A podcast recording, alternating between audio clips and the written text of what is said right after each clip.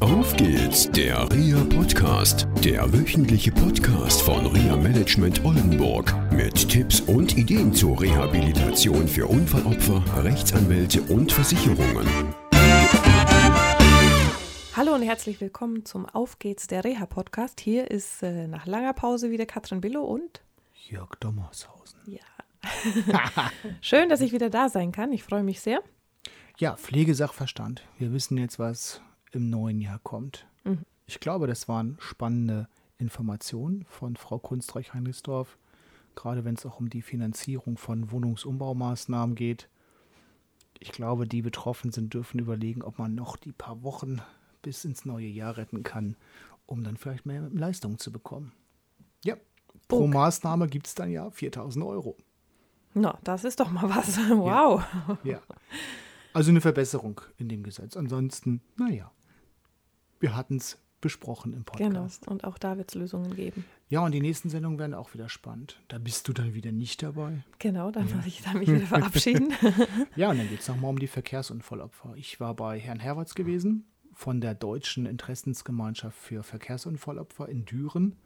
Und Herr Herwarts hat ganz viele Informationen, was die Begleitung von Verkehrsunfallopfern anbelangt, ob man sich und wie man sich eine zweite Meinung einholen kann.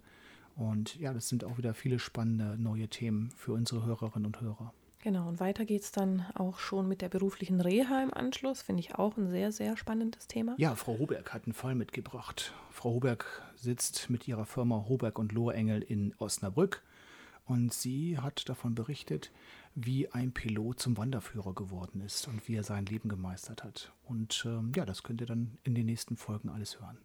Das Und dann kommst du hoffentlich auch bald wieder. Genau, ich komme dann auch noch mal schön zum Jahreswechsel.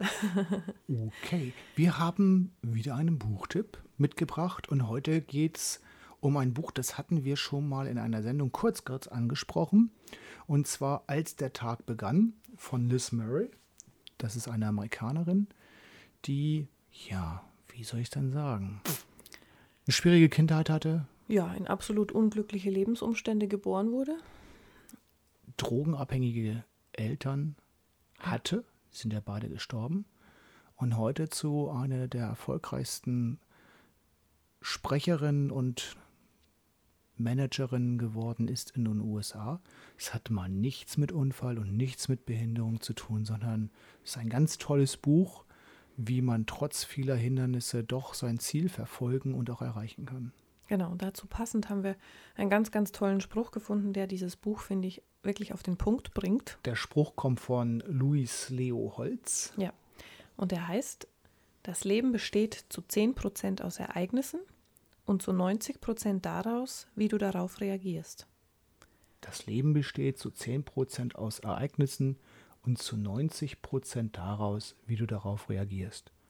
Ein toller Spruch, weil Ja. es passt zu diesem Buch. Genau, es war letztendlich so, dass bei Liz Murray ja ein, zwei, drei natürlich sehr, sehr schwerwiegende Ereignisse passiert sind, dass die Eltern eben drogenabhängig waren und auch immer wieder da reingekommen sind. Aber das Buch erzählt eben wirklich auch zum großen Teil davon, was sie daraus macht und was das mit ihrem Leben gemacht hat. Und welche Hindernisse sie überwunden hat. Ja. Zum Beispiel, sie ist in eine spezielle Schule gegangen und hat ihren Schulabschluss nachgeholt und die Möglichkeit, den Zugang zum Studium erreicht. Und es war alles erstmal nur mit Problemen und Hindernissen behaftet. Und sie hat gesagt, nein, ich will das. Sie hat sich genau vorgestellt, was sie will. Und sie war immer dran und sie hat was getan. Genau, das Ganze wurde eben auch von einem Ereignis dann auch ausgelöst, als ihre Mutter dann letztendlich auch gestorben ist. Also wieder ein einschneidendes Erlebnis sozusagen und sie natürlich am Anfang in ihrer Kindheit von dieser Situation auch sehr gebeutelt wurde.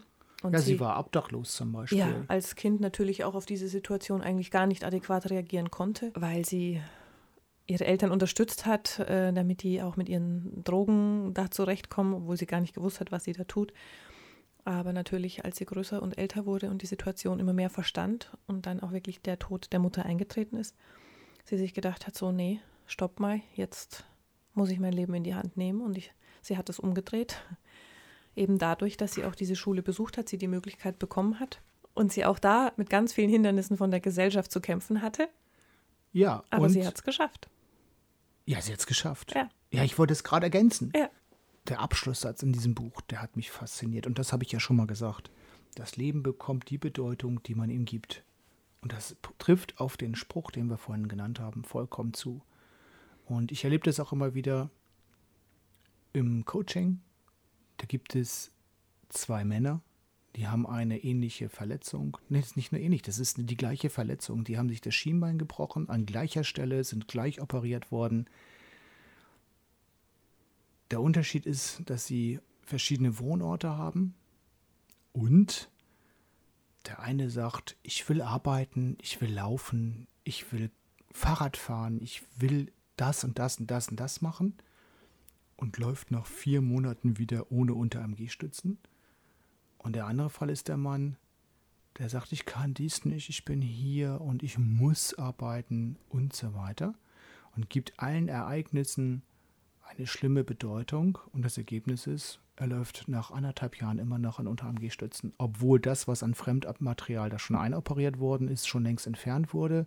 Und seine Situation, wenn man das mal orthopädisch unfallchirurgisch betrachtet, ich habe mich da mit einem Unfallchirurgen und Orthopäden mal kurz geschlossen, einfach überhaupt es keine, kein Grund gibt, nicht laufen zu können und ohne Unterarmgestützen zu laufen. Es ist alles möglich. Hm. Ja? Du hast da ja auch berichtet, dass der Klient auch von anderen Therapeuten schon dabei beobachtet wurde, wie er Treppen runtergegangen ist und äh, dann aber trotzdem immer wieder die Meinung vertreten wird, nee, ich kann nicht laufen und ich brauche Hilfe und ich möchte das nicht, das geht nicht, das geht nicht. Und er so natürlich ja, nichts in seinem Leben verändern kann. Genau, und das ist ja. die Frage halt, wie reagiert so ein Klient und ja, da kommt dann halt natürlich auch das Problem, dass wir im Reha-Management und im Reha-Coaching solche Sachen überhaupt nicht mitteilen dürfen. Man muss da schweigen, zugucken und hat gar keine Möglichkeiten darauf hinzuweisen.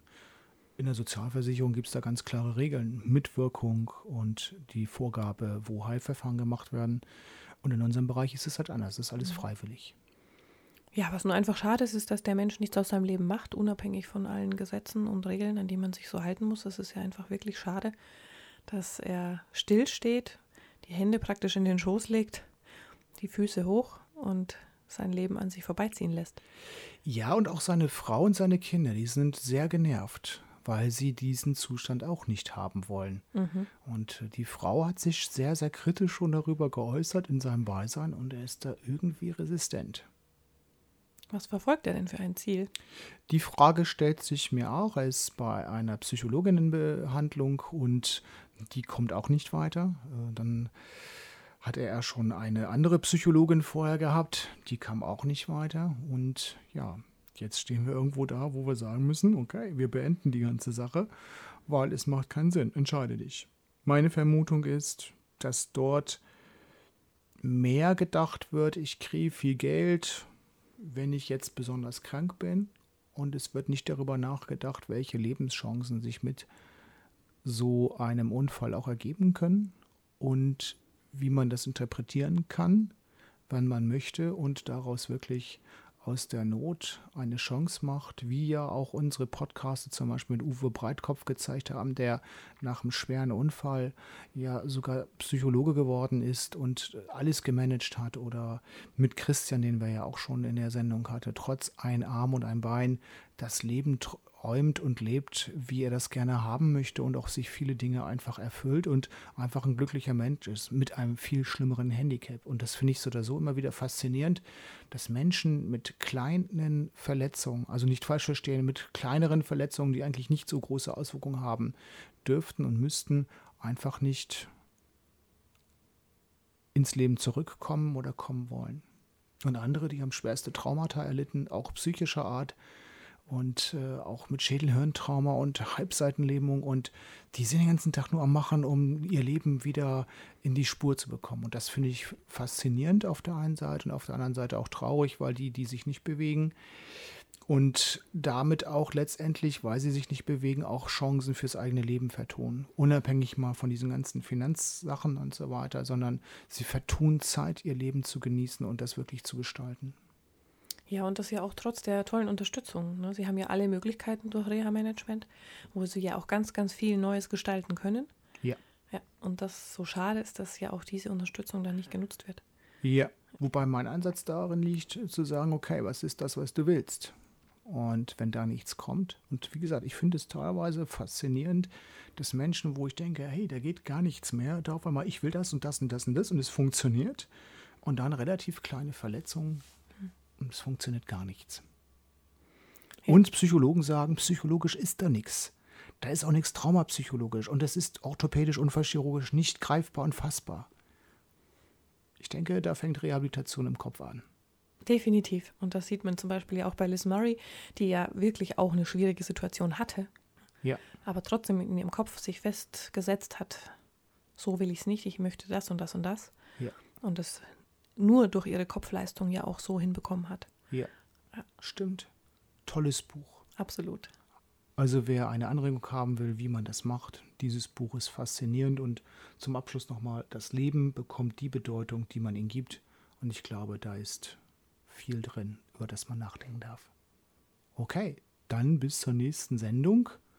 Dann geht es weiter mit Herrn Herwarts und dann kommt irgendwann auch mal Katrin wieder. Genau. Alles Gute. Okay, tschüss. Tschüss. Das war eine Folge von Auf geht's, der REA Podcast, eine Produktion von REA Management Oldenburg. Weitere Informationen über uns finden Sie im Internet unter www.reamanagement-oldenburg.de.